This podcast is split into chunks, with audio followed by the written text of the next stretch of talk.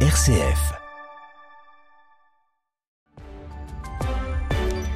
Il est 8h30, on retrouve Marine Oriot qui présente le journal de Radio Vatican. de la Pentecôte hier, François appelle à ne pas se laisser séduire par le diable esprit de division, mais au contraire à invoquer le don d'unité de l'esprit.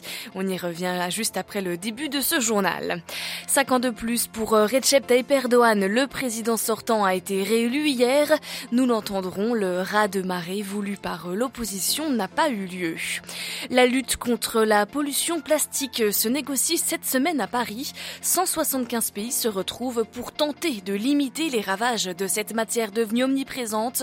Mais les négociations s'annoncent tendues entre ceux qui demandent un accord contraignant et ceux qui prônent simplement le recyclage. Dans ce journal également un détour par l'Inde, inauguration du Parlement hier boycottée par l'opposition. Et puis dans notre dossier, direction l'Équateur. Le président Guillermo Lasso joue son va-tout. Des élections auront lieu en août. Analyse avec Mathieu Lequang, enseignant-chercheur en sciences politiques à Quito. Radio Vatican, le journal, Marine Henriot. Bonjour, l'Église célèbre donc aujourd'hui la Pentecôte, le jour où les disciples de Jésus ont reçu l'Esprit Saint sous forme de langue. À cette occasion hier, le pape a présidé dans la basilique Saint-Pierre la messe et dans son homélie, François a montré comment l'Esprit Saint, source d'harmonie, agit dans le monde qu'il a créé, dans l'Église et dans nos cœurs.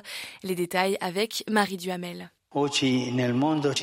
Aujourd'hui, les hommes sont déconnectés, anesthésiés par l'indifférence, opprimés par la solitude, impliqués encore dans tant de guerres, alimentés par le diable qui se plaît dans les antagonismes, injustices et calomnies. Face au mal de la discorde, les hommes seuls ne peuvent rien et François appelle à invoquer chaque jour l'Esprit Saint sur le monde. À l'origine et en tout temps, l'Esprit Saint fait passer du désordre à l'ordre, de la dispersion à la cohésion, de la confusion à l'harmonie, apporte la paix. Cela vaut pour le monde et pour l'Église. En descendant sur chacun des apôtres, leur conférant des dons singuliers, l'Esprit Saint harmonise les différences sans les standardiser. Dans le même temps, il remplit chacun du même amour de Dieu. Dans un unique esprit, dit François, nous avons été baptisés pour former un seul corps, et c'est dans cet esprit que le synode en cours doit avancer. Pour le pape, l'esprit est le cœur de la synodalité, le moteur de l'évangélisation. Sans lui, l'Église est inerte. La foi n'est qu'une doctrine, la morale qu'un devoir, la pastorale qu'un travail, déclare François, tandis qu'avec lui, la foi est vie, l'espérance renaît. Car ce ne sont pas les compensations mondaines, dit-il, qui offrent l'harmonie du cœur, mais l'Esprit Saint. Si le monde est divisé, si l'Église se polarise, si les cœurs se fragmentent, François suggère alors de ne pas perdre de temps en critique, victimisation et jugement, mais plutôt d'invoquer l'Esprit, une source inépuisable d'harmonie.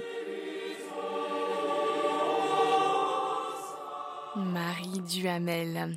Et après la prière du Regina Celli, le pape a exprimé sa solidarité pour les 800 000 personnes touchées par le cyclone Mosha il y a une dizaine de jours à la frontière entre la Birmanie et le Bangladesh, une zone où déjà la population vit dans la précarité. En Birmanie, les pluies torrentielles ont entraîné la mort de 148 personnes, en majorité des Rohingyas. Et le pape François, qui a également invité les fidèles à prier la Mère de Dieu dans les sanctuaires Mario ce mercredi 31 mai. Priez pour qu'elle accompagne le synode. Il se tiendra en octobre au Vatican avec pour thème, vous le savez, pour une église synodale, communion, participation et. Et pour retrouver l'actualité de la curie et du Saint-Siège, une adresse internet www.vaticannews.va. Il reste donc maître en son pays, en Turquie. Recep Tayyip Erdogan, au pouvoir depuis 20 ans, est sorti vainqueur hier du second tour de l'élection présidentielle. Le président turc qui a surfé sur la vague nationaliste l'a emporté malgré l'union inédite de ses opposants. Il récolte 52% des voix selon les résultats partiels publiés hier en fin de soirée. Son rival Kemal Kılıçdaroğlu, quant à lui, termine la course à 48% à Istanbul, à Nandlower. Il n'y a pas eu de miracle pour l'opposition turque. Kemal Kılıçdaroğlu, le premier candidat à avoir uni derrière lui les anti-Erdogan et forcé le président à disputer un second tour, s'est finalement incliné ce dimanche, enterrant les espoirs de dizaines de millions de Turcs, du moins pour les cinq prochaines années.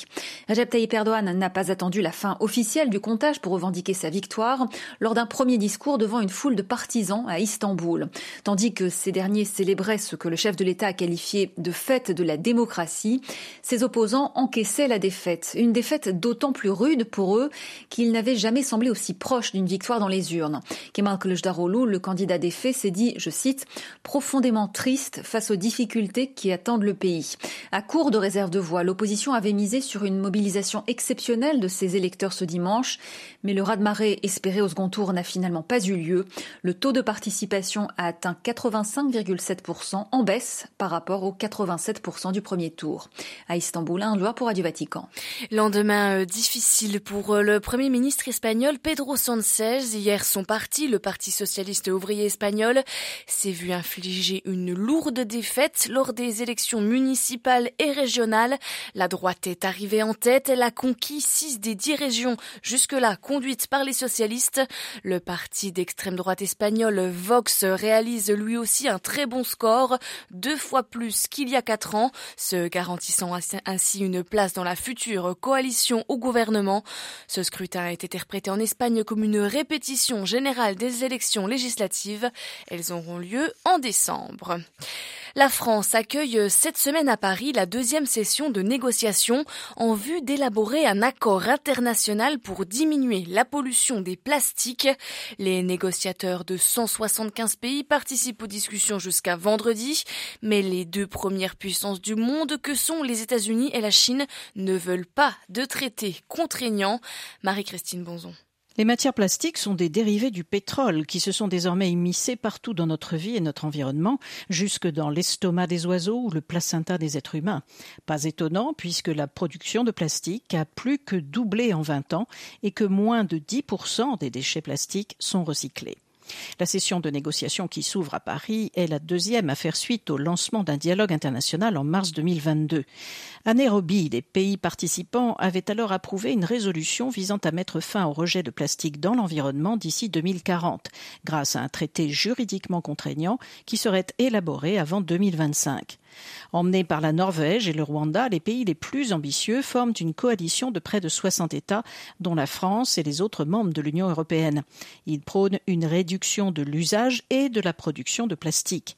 Mais les États-Unis, la Chine, l'Inde ou encore l'Arabie saoudite insistent sur le recyclage des déchets. Le chef des négociateurs américains réclame ainsi, et je cite, un traité flexible plutôt que prescripteur et sans diaboliser le plastique. Marie-Christine Bronzon pour Radio Vatican. Au Soudan, après une semaine de trêve totalement ignorée par les belligérants, les organisations humanitaires assurent n'avoir pu acheminer que de très faibles quantités de nourriture et médicaments aux civils bloqués dans les combats. Au Darfour, la situation est particulièrement critique. Hier, le gouverneur de la région appelait la population à prendre les armes pour défendre ses biens.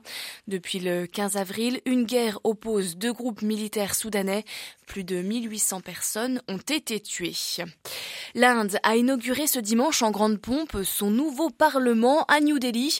Le bâtiment va remplacer celui construit par les Britanniques durant la colonisation en 1927. Le Premier ministre Modi en profite pour affirmer que son pays est la plus grande démocratie du monde, alors que l'opposition s'alarme du climat autoritaire. À New Delhi, Emmanuel Derville. Le chef du gouvernement fondamentaliste hindou Narendra Modi espérait faire de l'inauguration du Parlement un moment d'unité nationale autour de sa personne. C'est lui qui a occupé le devant de la scène dimanche. Il a appelé les députés à faire de l'Inde un pays développé d'ici le centenaire de l'indépendance en 2047. Mais 21 partis d'opposition ont boycotté l'événement. Il reproche à Modi d'avoir dirigé la cérémonie alors que c'était à la présidente de la République d'inaugurer le Parlement Surtout, il dénonce son autoritarisme.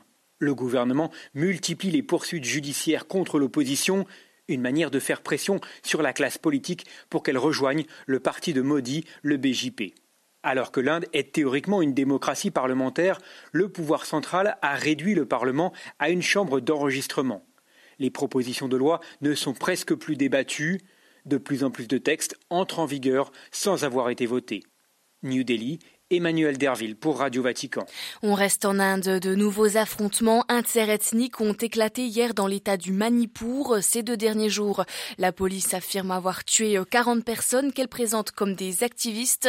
En mai, à cause d'une recrudescence des violences dans cet état, des dizaines de milliers de personnes ont dû choisir l'exil.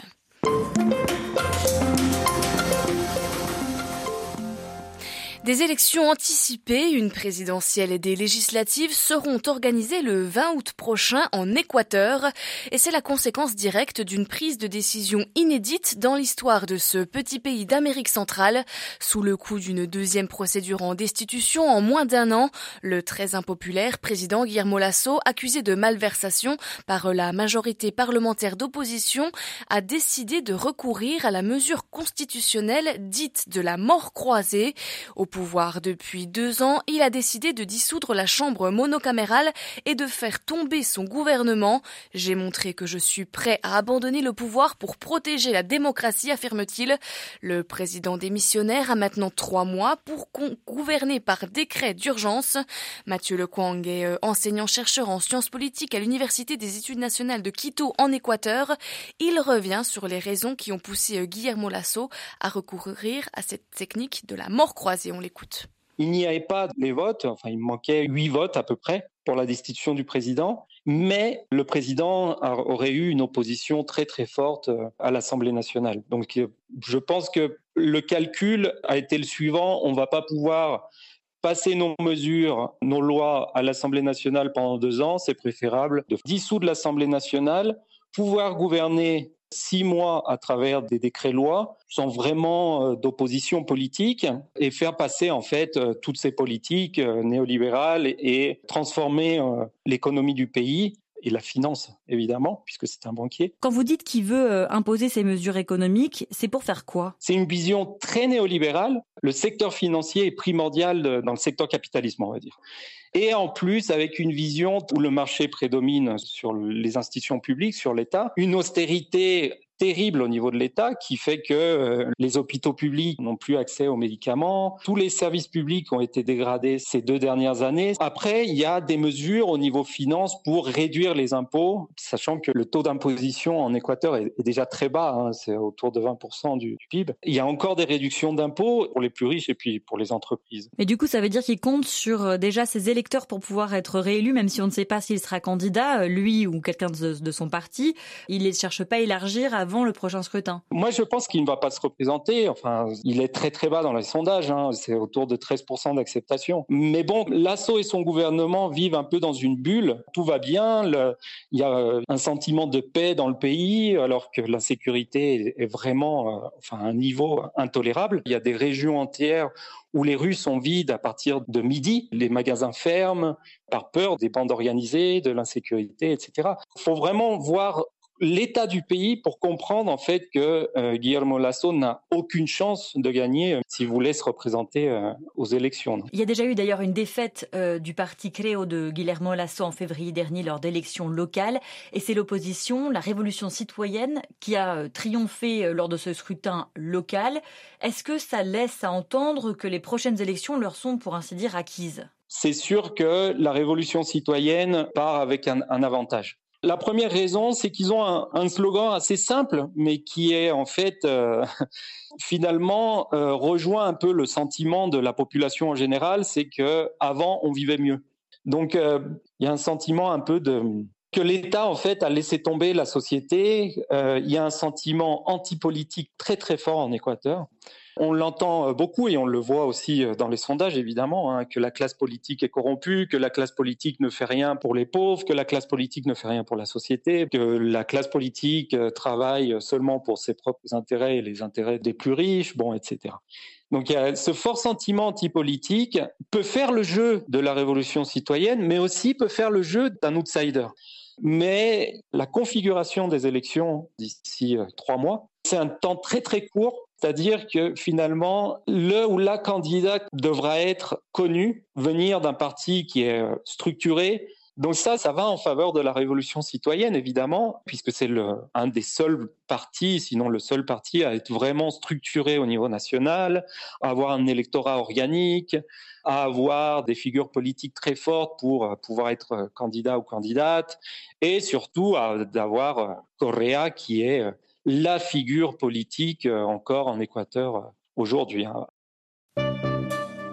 Voilà, interrogé par euh, Marie Duhamel, Mathieu Lequang était ce matin notre invité. J'aurai le plaisir de vous retrouver tout à l'heure à 13h. Très bonne journée et très bonne semaine à toutes et à tous.